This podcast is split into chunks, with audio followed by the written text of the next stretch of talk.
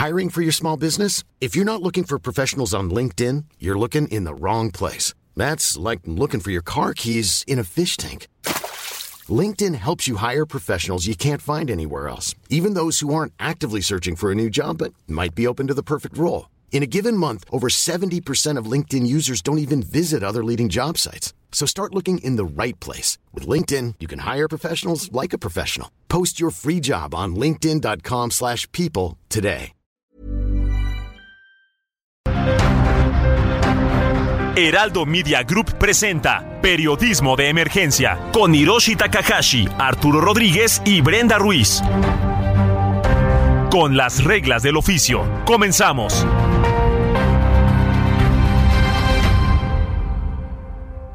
¿Quién más que Ford La Viga puede ofrecerte una Ford Expedition Max 2022 y una Ford Expedition Limited 2022 exclusivamente en México? Ambas con nivel de blindaje 5. Visítanos hoy mismo en Calzada de la Viga 1880 Mexican 5, Ixtapalapa. Código postal 09099, Ciudad de México. O llama al 552128 4071. Entrega inmediata.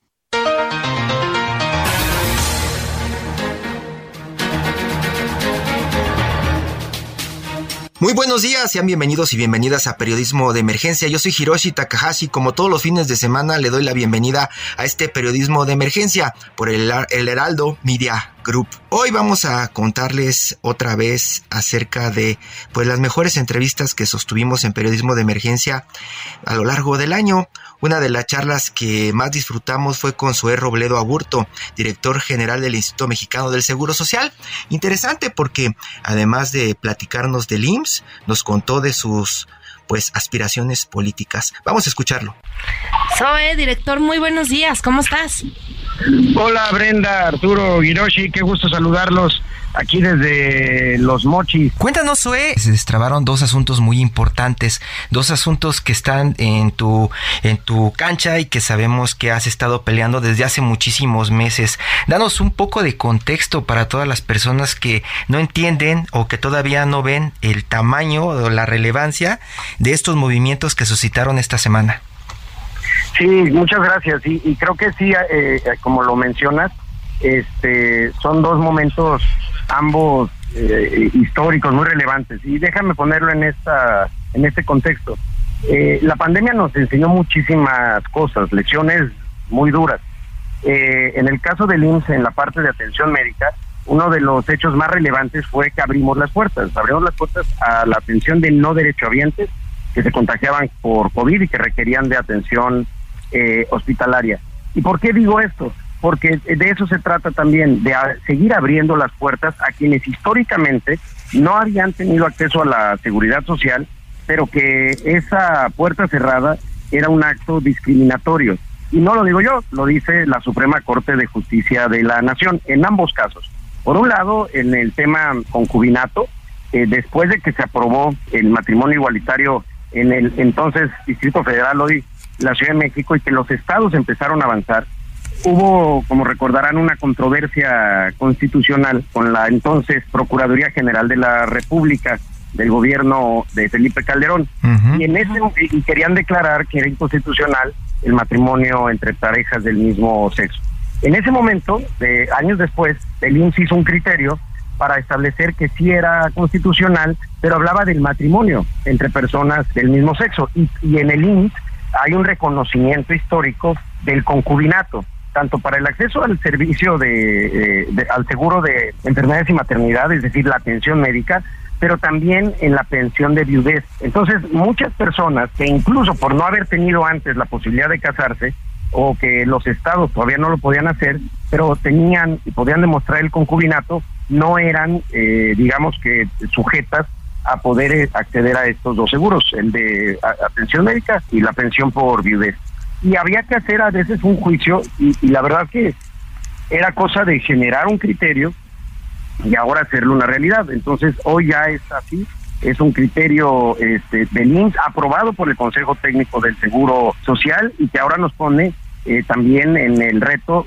de que toda la organización tan grande que es el Seguro Social, todo el mundo sepa que es una obligación y que deben de de, eh, permitir y acceder eh, los, las personas que viven en concubinato o este, a, estos dos seguros. Y también está el asunto de las trabajadoras del hogar. Claro, y eso también es algo histórico. Eh, desde, bueno, a mí me tocó siendo incluso senador, empujábamos muchísimo por la ratificación del convenio 189 de la Organización Internacional del, Trabajo. las trabajadoras del hogar yo creo que es uno de los grupos de trabajadoras, trabajadores más olvidados. Tuvo que venir este Iñárritu, este, perdón, Cuarón con Roma eh, eh, y ganar un Oscar para que nos acordáramos que las trabajadoras del hogar ahí han estado siempre y que son eso, trabajadoras, no este no empleadas eh, domésticas, sino que hay una relación de trabajo. Entonces, afortunadamente en 2019 la Suprema Corte de Justicia eh, no pudo pasar esto por la parte legislativa, hay que reconocerlo. Eh, se insistió mucho y no, no se logró, pero en 2019 la Corte estableció que era también inconstitucional y discriminatorio eh, no dar, no, no asegurar a las trabajadoras. Se estableció ahí tiempos, un programa piloto que desde entonces existe en el INS para el aseguramiento, pero se, también se establecía que había que hacer reformas de ley. Entonces, eh, durante varios eh, meses, eh, nosotros estamos trabajando con los senadores, primero senadoras, y después ya con las diputadas y diputados para la aprobación de este dictamen que lo hace ya obligatorio. Es decir, no solo es un piloto, ya es una obligación, es legal. Y, y el reto ahora pasa por dos cosas. De parte del Seguro Social, adaptar nuestros sistemas para que sea todavía más fácil, más sencillo pero también eh, difundir mucho, difundir entre las empleadoras, empleadores, para que nadie se llame a la sorpresa de que si tienen eh, este servicio, ya sea de tiempo completo, de entrada por salida o unos días a la semana, eh, hay una obligación legal de aseguramiento.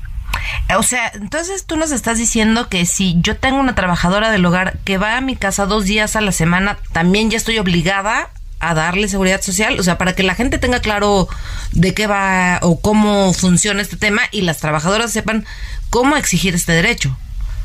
Así es, y, y, y, la, y quien emplea a una trabajadora o a un trabajador del hogar por unos días nada más, pagan solamente esos días.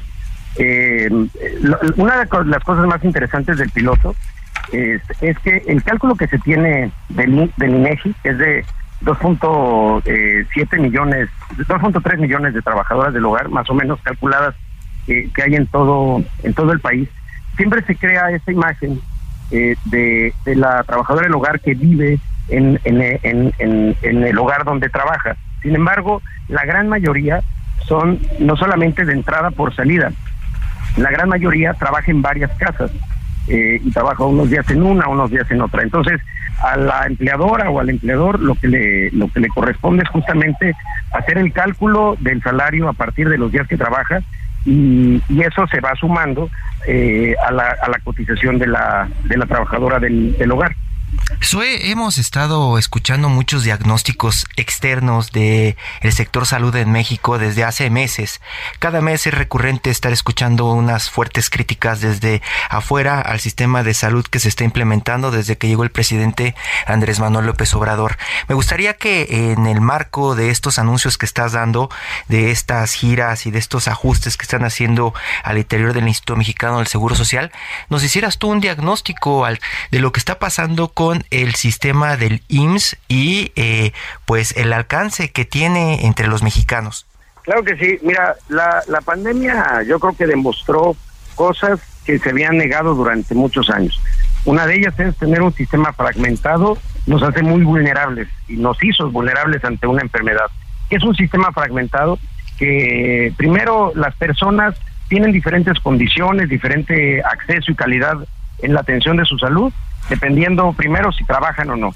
Y después, entre las personas que no son derechohabientes del IMSS, las personas sin seguridad social, pues 32 sistemas de salud en 32 estados que tienen diferentes coberturas de enfermedades, diferentes calidades, diferentes capacidades en la atención. Eso es lo que se está intentando unificar. La parte del, del acceso universal pasa porque en todos los lugares se atiendan las mismas enfermedades con los mismos medicamentos, las mismas guías de práctica clínica, la misma capacidad en términos de personal, equipo infraestructura. Una de las también eh, realidades que enfrentamos durante la pandemia fue la falta de médicos especialistas y médicas especialistas. Se dejó de formar durante muchos años. Imagínense ustedes esto, es como tener una, eh, una fábrica, un sistema que va a estar creciendo y requiriendo de más personas, pero ese sistema que al mismo tiempo es quien las forma, no las formaba. Entonces, pues eventualmente iba a ser una, una crisis eh, como la que vivimos durante la pandemia y que estamos intentando revertir. Entonces, la verdad que es un proceso muy difícil, desafiante, muy retador, eh, pero también lo fue la pandemia y creo que tenemos que asumirlo así y, enfrentarlo y, hacer todo porque todos los mexicanos y mexicanas tengan acceso de a la atención médica de calidad y con prontitud. A eso de la atención médica de calidad y con prontitud, también en las últimas semanas hemos estado escuchando nuevamente el asunto de que México tendrá un sistema de salud como el de Dinamarca. Eh, y yo me pongo a, pensar qué es lo que tiene el sistema de Dinamarca que, que tendríamos que aspirar los mexicanos, porque si de pronto vemos el sistema de salud que tenemos acá y el acceso y el precio de los medicamentos, pues nos damos cuenta de que sí tenemos algunas ventajas incluso con países como Estados Unidos o Canadá o algunos países de Centroamérica o del sur de América. Entonces, a mí me gustaría saber un poco, eh, ¿Cuál es como eh, eh, el nivel de la vara que está poniendo el presidente de México para alcanzar un servicio de salud para los mexicanos? Mira, cuando el presidente López Obrador habla de, Dinamarca o de los países nórdicos como el modelo, se refiere a cuatro cosas principales. Primero, un sistema público. Es decir, un sistema en donde la atención médica la dan instituciones públicas. Que ya tenemos. Ya lo tenemos. Segundo, sí, nada más que si había unos, unas tendencias a la privatización. Bueno, pero eso es, digamos, lo, donde ya tenemos un sistema público. Segundo, un sistema centralizado. La salud en Dinamarca, la atención médica, la atención médica en los hospitales se atienden desde el gobierno central. Era un poco lo que pasó con la, con la educación en, México. Se había dado a los gobiernos estatales, se está intentando centralizar. Esa es una cosa bien importante, porque el Seguro Popular no atendía personas, el Seguro Popular no tenía hospitales, financiaba sistemas estatales con poca rendición de cuentas y poca transparencia y historias terribles. Entonces, lo primero es que sea público, lo segundo es que sea eh, centralizado lo cuarto es obviamente que sea gratuito, es decir, no se requiere de una cuota, eh, ni una, no es una lógica de aseguramiento como sí lo es en el IMSS, eh, donde las personas, los patrones y los trabajadores y el gobierno pagan cuotas, aquí es gratuito y en ese sentido gratuita la entrega de todos los medicamentos, los tratamientos, las consultas, las cirugías. Y el cuarto lugar es preventivo. Esto es algo que se repite y se repite y quizá no hemos sido suficientemente claros en decir esto. El Seguro Popular financiaba a los estados en función de cuántas personas atendían, cuántos enfermos tenían. Entonces era un sistema que favorecía tener más enfermos. Y mientras más enfermos tuvieras, pues más eran los recursos que te iban a, dar para atender a esos enfermos. Entonces, eh, la lógica de un sistema preventivo está basado en que tenemos que procurar la, la salud. La procuración de la, de la salud tiene que ver con involucrarnos mucho más y no esperar a que nos llegue la enfermedad. La enfermedad siempre llega, los accidentes ocurren, las atenciones a las mujeres embarazadas tienen que pasar, pero el 80% de las enfermedades que atendemos en los sistemas en México son enfermedades que se pudieron prevenir. Diabetes, obesidad, hipertensión, eh, dislipidemias. Entonces, ese sistema eh, eh, preventivo es lo que estamos también, también buscando el, eh, el Seguro Popular era un, un sistema de atención a personas enfermas y no un sistema que procuraba tener eh, personas sanas. Oye, eso, y, por fin, eh, en próximos días, después de siete años de una terrible explosión que acabó con el Hospital Materno Infantil de Coajimalpa, se va a inaugurar este Hospital General en Coajimalpa eh, que construyó la jefa de gobierno Claudia Sheinbaum, que es el primero en la Ciudad de México que va a funcionar de la mano contigo o con el Instituto Mexicano del Seguro Social. Explícanos un poco cómo va a funcionar este modelo, por favor. la verdad que es una cosa muy emocionante porque el IMSS Bienestar, que nació en 1979 como IMSS eh, sigue existiendo en muchos estados. Aquí en Sinaloa, donde estoy, pues, hay dos hospitales de Bienestar que siguen funcionando así. Pero en, las en las ciudades, en las grandes ciudades, eh, se pensaba que el IMSS no servía porque era un sistema para la, zona rural de México. Eh, yo creo que es un, es un, era un error verlo así, porque el IMSS eh, el modelo de atención, es un modelo que viene de la OMS, desde, su, desde la Convención de Alma Ata, que plantea este tema de lo preventivo. Entonces, la verdad que es muy emocionante porque es regresar a la Ciudad de México con un modelo de atención que es muy adecuado para los pobladores de la ciudad y de Coajimalpa en, eh, en particular, porque está basado en, tener médicos especialistas de las especialidades troncales, en tener un involucramiento con la población. Cuando hablamos de comunidad pensamos en, zonas rurales, pueblitos. Hay comunidad en todos lados, hay comunidades urbanas, hay comunidades en las en los barrios. Entonces, la verdad que estamos muy emocionados de esto. Soy Robledo, ya tenemos solamente tres minutos. A mí no me gustaría dejar de preguntarte nuevamente eh, cuál es el futuro político de Zoé Robledo. Eh, ¿Te seguiremos encontrando en el Instituto Mexicano del Seguro Social de aquí al 2024 o ya tienes otros planes? No, yo tengo el plan de cumplir con los encargos del, del presidente y una vez encargo cumplido, pues ya veremos después porque tu nombre ya estaba eh, de pronto surgiendo en algunos puestos y algunas competencias políticas de este país. Sí, pero en ese momento la única competencia que tengo es levantar el sistema de salud y es emocionante, apasionante y ya después veremos. Yo tengo una, claro que todos quienes nacemos en provincia tenemos la gran aspiración de gobernar nuestros estados. Chiapas, en este caso. de eso eh, para mis paisanos chiapanecos pero en este momento hay que concentrarnos. Pues ojalá y sí te veamos ahí porque urgen funcionarios como el que tú has demostrado ser. Muchas gracias, señor. Pues muchísimas gracias. Les mando un saludo y que tengan Muchas gracias. Gracias. Zoé Robledo por esta, esta charla. El, el, director de las Doctor Martins es lo que siempre resalta cuando llega a alguna reunión, conferencia o en sus fotografías. El director de las botas. sí, pues ya nos platicó él de lo que está pasando y lo que anda haciendo en el sistema de salud. Y ya tuvimos un poco esta explicación de Dinamarca, porque yo me seguía preguntando, Brenda, pues qué, es lo que tiene Dinamarca de pronto que nos pueda ofrecer a México y, y también pues una pregunta es, ¿la realidad de Dinamarca se aproxima a la realidad de los mexicanos? Es como raro, ¿no? Pues sí, esta parte de esta parte del Instituto Mexicano del Seguro Social eh, seguirá haciendo muchísimo ruido y más como platicábamos con Zoe Robledo, porque las críticas eh, durante esta administración alrededor de la cuarta transformación han sido muy importantes, desde el tema de la atención médica hasta eh, el asunto del tratamiento de la pandemia, las vacunas y también lo que se está diciendo desde hace mucho tiempo, la falta de medicamentos en este país. Pero yo creo que, sin embargo, el, IMSS ha sido eh, como la institución menos señalada, ¿no? En ese sentido, en estas quejas.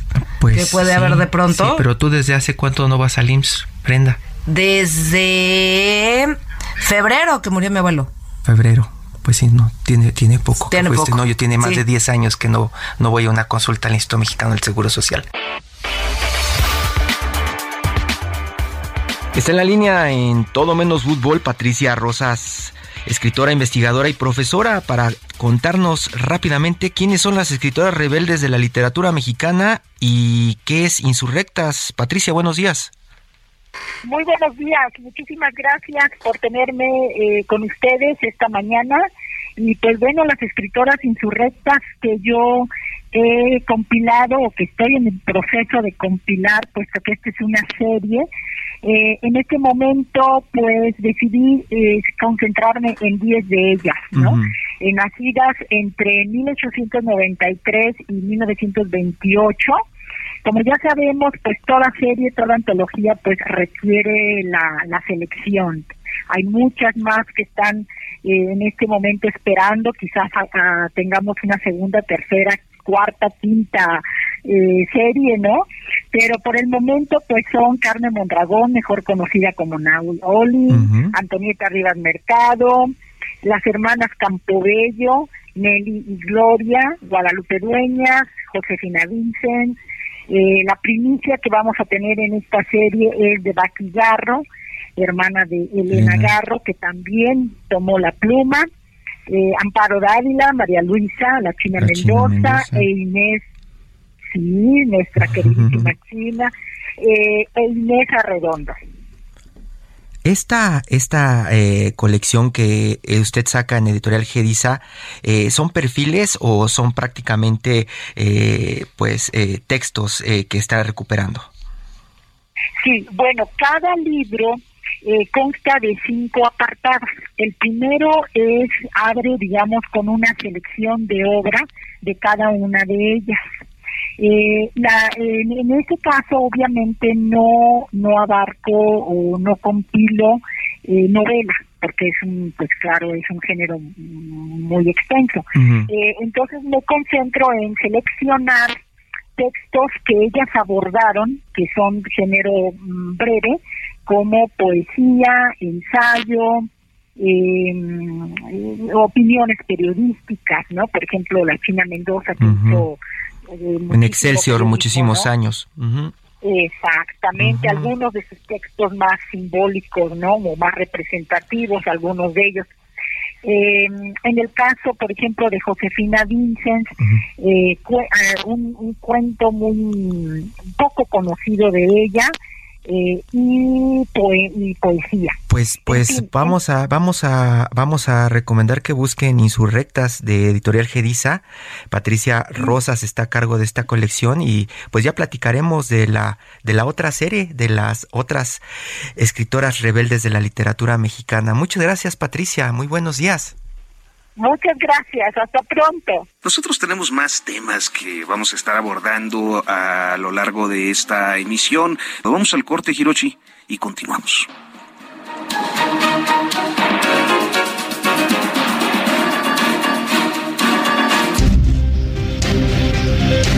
En un momento continuamos en Periodismo de Emergencia por el Heraldo Radio.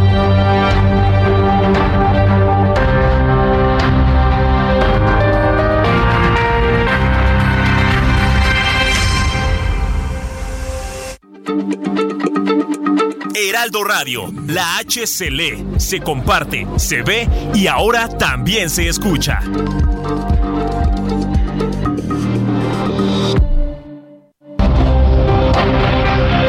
Regresamos a Periodismo de Emergencia con las reglas del oficio.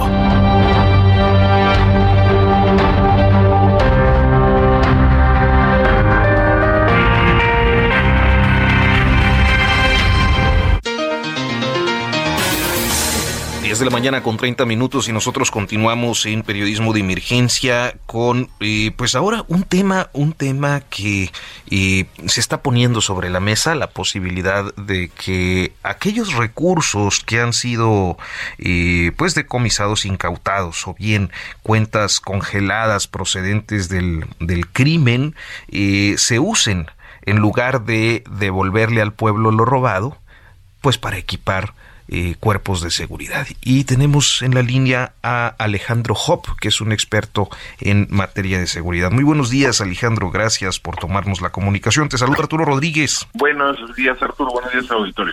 Muy buenos días, don Alejandro. Pues resulta que los vecinos de Pardillo 3, a unos 20 kilómetros de la cabecera de Fresnillo, amanecieron con 10 cadáveres regados en dos de las calles principales.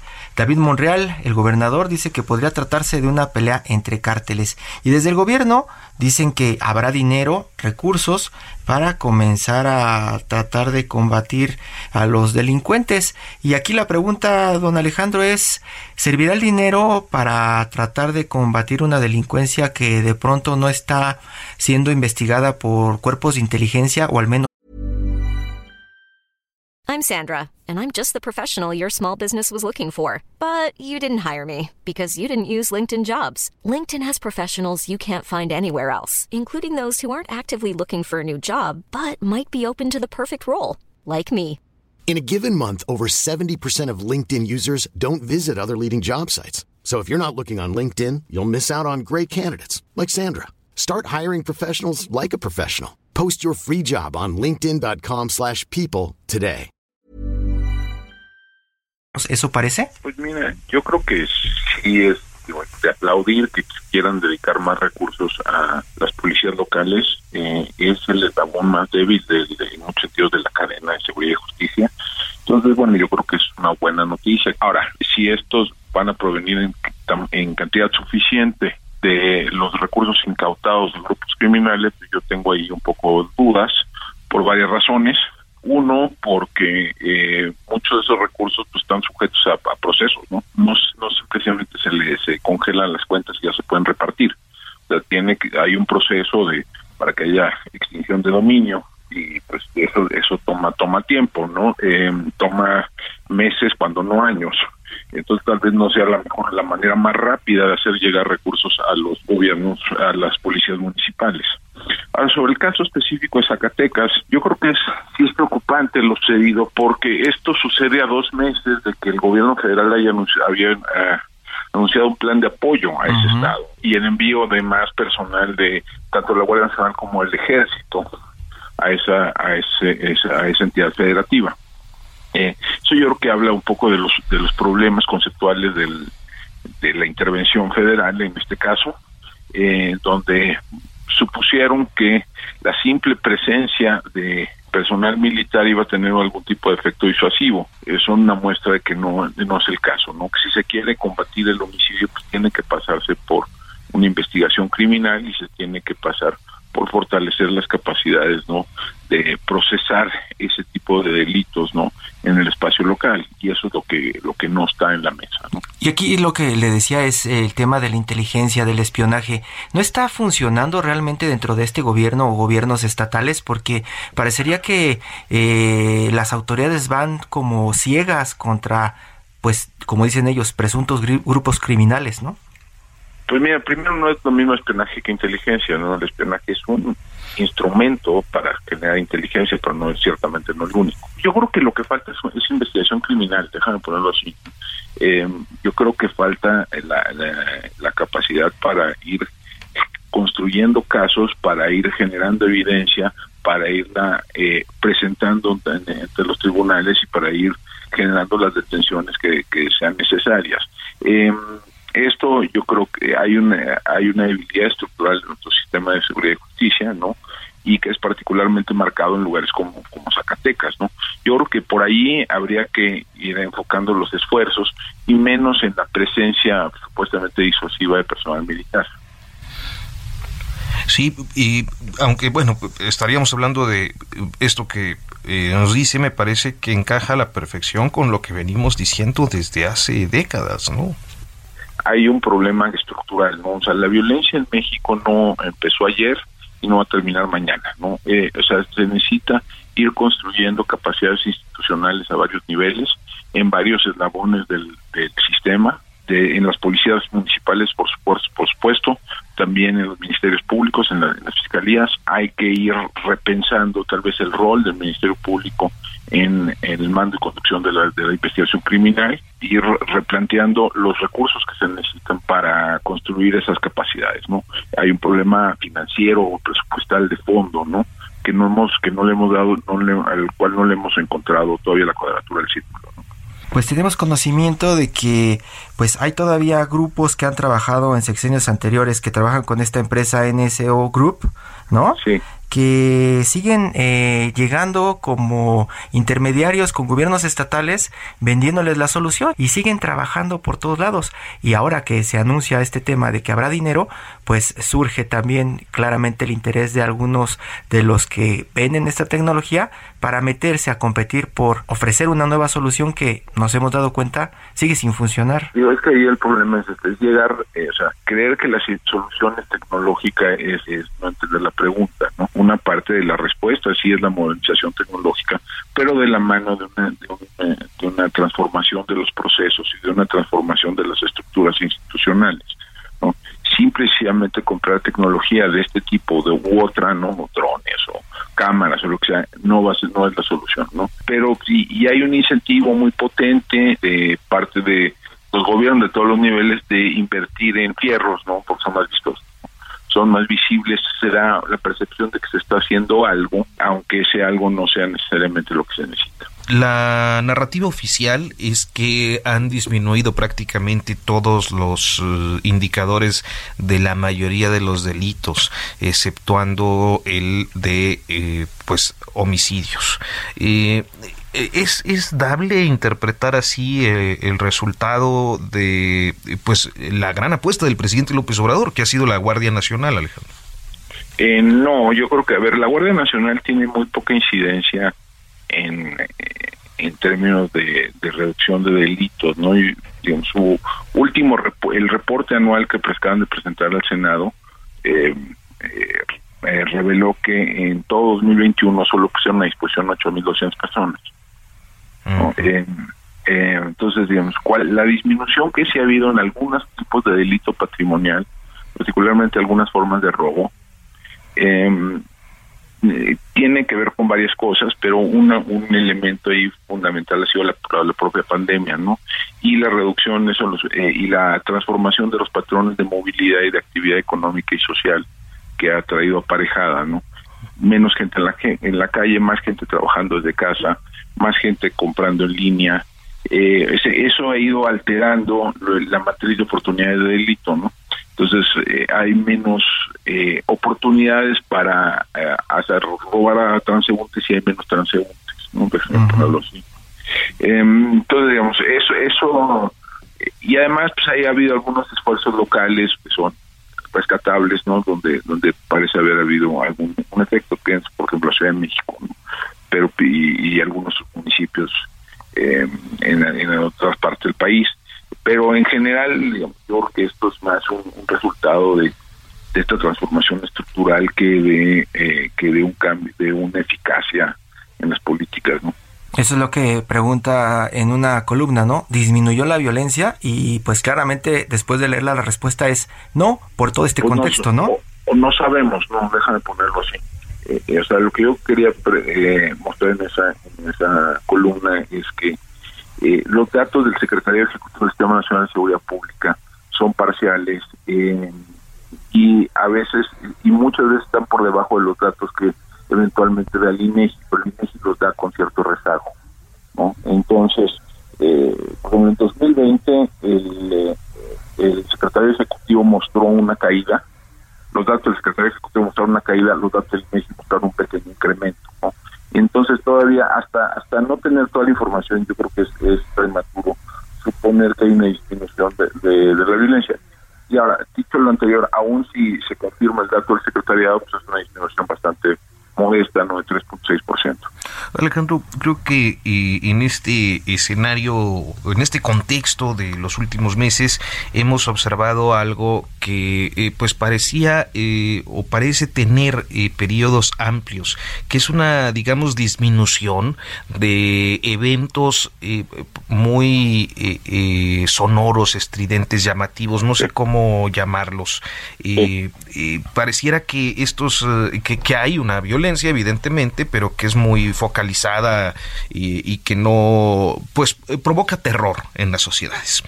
Y, sin embargo, esto cambia desde hace algunas semanas, quizás eh, en el último trimestre, y una de las cosas que nos ha llamado, o a mí personalmente me llama mucho la atención, es que hay eh, en el contexto donde ocurren algunas, pues, ¿cómo podríamos decirlo? situaciones políticas que no pueden o no, o no, o que muchos eh, de alguna manera asociamos. Eh, ¿Ha observado esto, particularmente en casos Zacatecas, Veracruz? Eh, pues mira, a ver, la evolución de las variables delictivas no puede entenderse en el vacío, ¿no? Ocurre en, un, contextos económicos, políticos, sociales específicos, ¿no? las transiciones de gobierno luego pueden ser complicadas, ¿no? Puede ser, es, una las posibles explicaciones de lo que viene sucediendo en, Zacatecas, una parte de ella al menos. Ah. Em, eh, hay eh, las rivalidades que pueden existir, por ejemplo, entre gobernadores y alcaldes, pueden ser, pueden ser también tener efectos estabilizadores. Eh, entonces sí, o sea, siempre hay un elemento político, ¿no? En la evolución de este tipo de, de variables, ¿no? Em, no, no, no se pueden analizar en un vacío, ¿no? Estaba platicando también, eh, don Alejandro, sobre los focos rojos del 2022. Eso es lo que me llama la atención en este momento de estas variables. Dice que la violencia podría detonarse en estados con elecciones. ¿Ahí es donde ve el mayor riesgo este año? Pues mira, menos que el año pasado, menos que 2021, que haber menos violencia social a las elecciones que en 2021 por una simple razón, hay menos contiendas eh, municipales.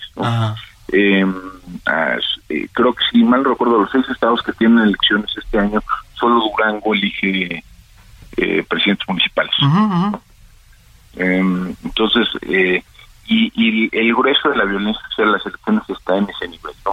Pero de cualquier manera, de nuevo, la, las transiciones de gobierno pueden ser pueden ser complicadas, puede puede generarse violencia en torno, en torno a las elecciones y puede generarse, digamos, la tentación de ciertos grupos criminales de intervenir en el proceso electoral como sucedió en algunos estados el año pasado. ¿no? Sí, y, eh, eso eso explicaría un poco lo de Quintana Roo, por ejemplo. No lo sabemos, no creo. Yo creo que lo de Quintana Roo es más estructural, es un tema, de, o sea, ha crecido exponencialmente la, extorsión, ¿no? Eh, y la extorsión es un negocio que exige monopolio, ¿no? Y eso y eso muchas veces lleva a, Porque habíamos vivido un Quintana Roo tranquilo, ¿no? Y pareciera que ahora ya nos llegan noticias de, de, estas peleas por, por territorio, por venta de drogas, que pues antes eran comentarios aislados y ahora ya es como una, un pues tema de agenda. Sí, o sea, pero lo de Quintana Roo no es nuevo, ya van varios años donde se han venido, eh, se han venido viendo este tipo de eventos. Eh, pero esto es, es un deterioro acumulativo, ¿no? Lo que se ha visto Quintana Roo eh, y pues, ahorita estamos viendo eh, pues, los resultados.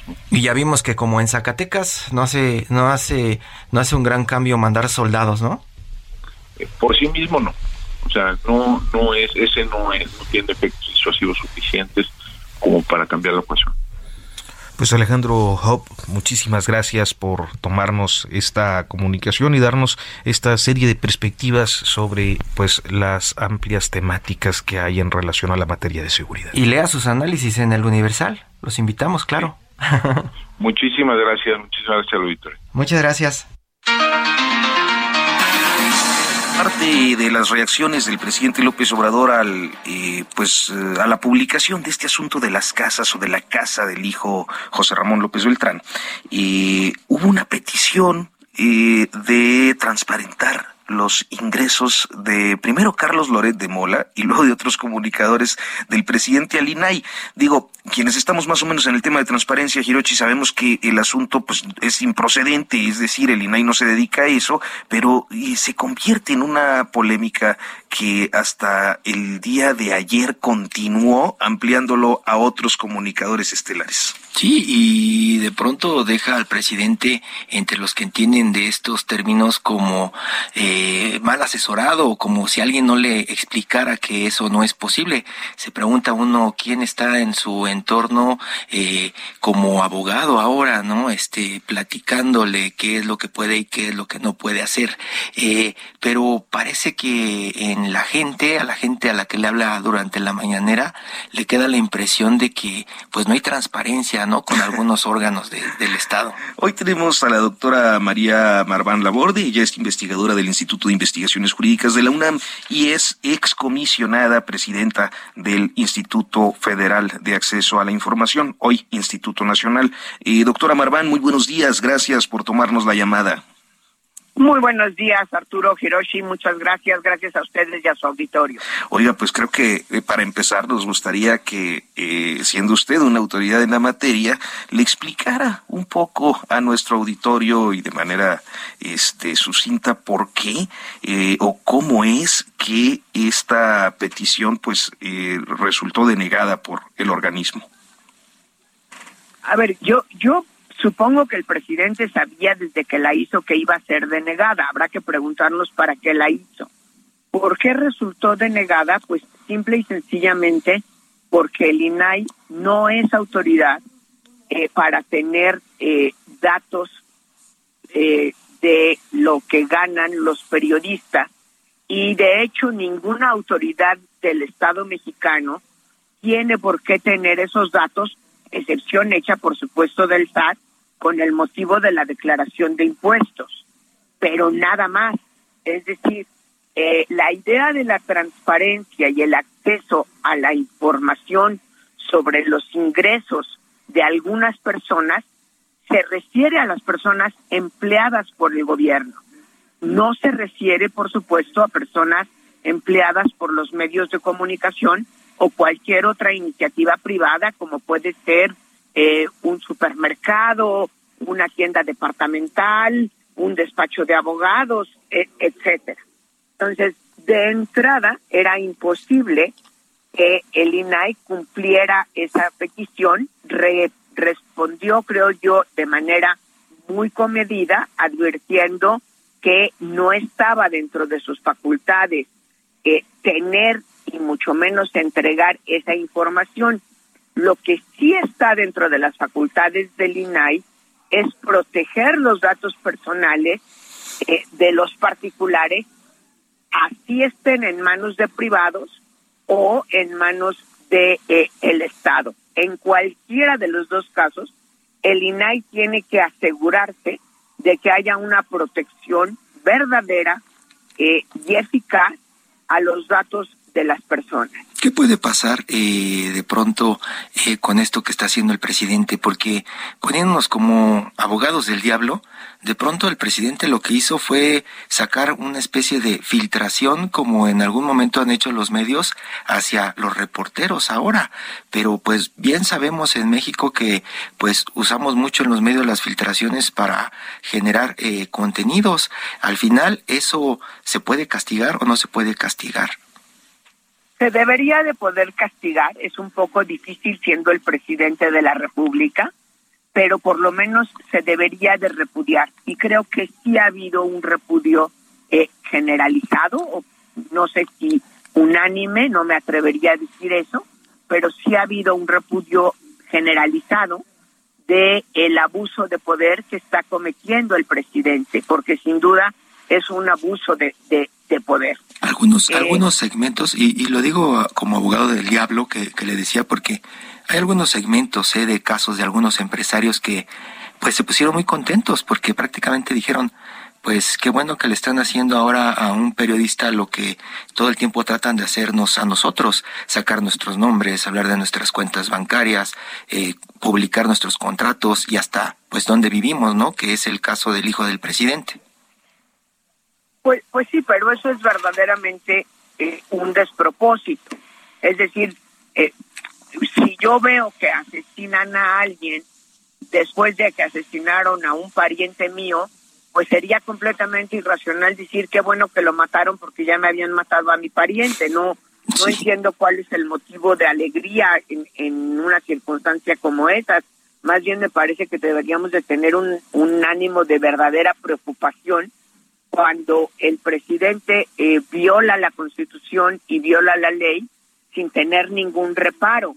Y creo que es importante que el auditorio eh, sepa, Arturo Hiroshi, que eh, no importa cómo se haya llegado el, la información el presidente, si alguien se le entregó, si fue una filtración privada, si fue una filtración del SAT, de cualquier manera, él no tenía derecho a hacer público eso y él no puede alegar como los medios alegan, eh, y yo creo que los medios lo alegan con razón, la protección de sus fuentes. Él es el presidente de la República y no puede actuar como si fuera un reportero o un comunicador cuando decide no actuar como presidente. Es decir, eh, la, eh, la investidura de la presidencia se la dimos el pueblo mexicano, los que votamos por él y los que no votamos por él, por seis años.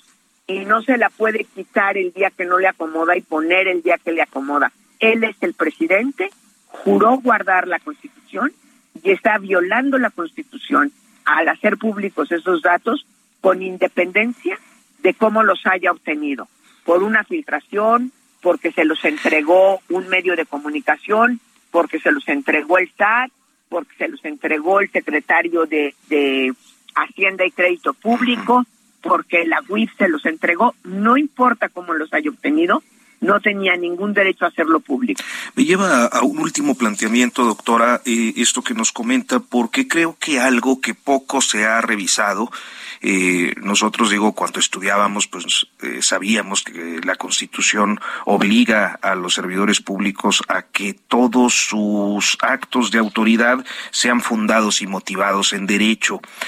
Hay eh, una, eh, digamos, se está comprometiendo esta disposición constitucional con las mañaneras. Además de este asunto, hay eh, un acto fundado y motivado eh, en la comunicación presidencial que viene ya marcando los tres años de la agenda política.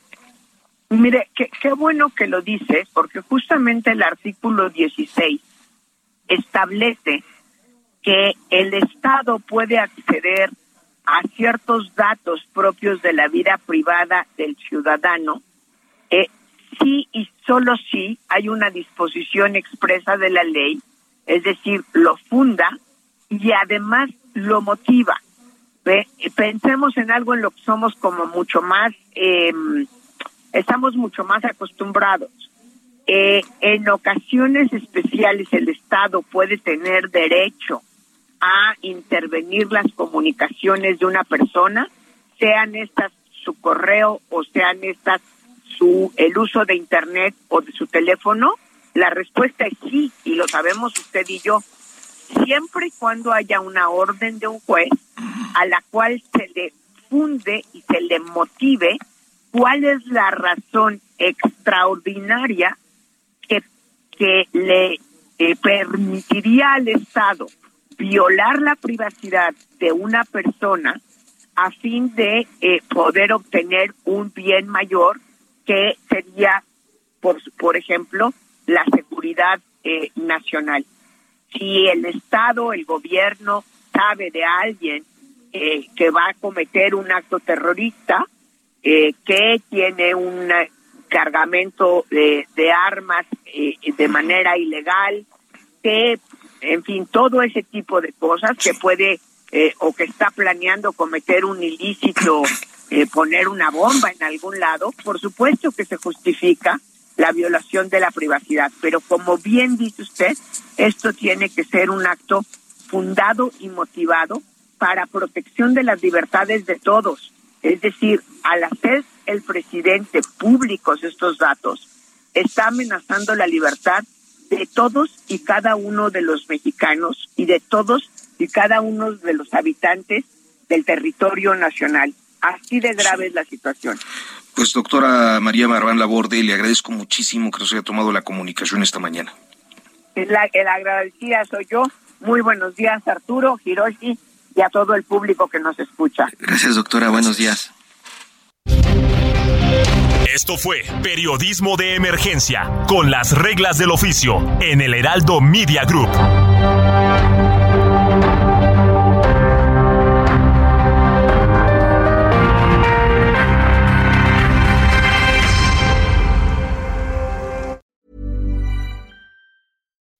When you make decisions for your company, you look for the no-brainers. If you have a lot of mailing to do, stamps.com is the ultimate no-brainer. Use the Stamps.com mobile app to mail everything you need to keep your business running with up to 89% off USPS and UPS. Make the same no brainer decision as over 1 million other businesses with Stamps.com. Use code PROGRAM for a special offer. That's Stamps.com code PROGRAM.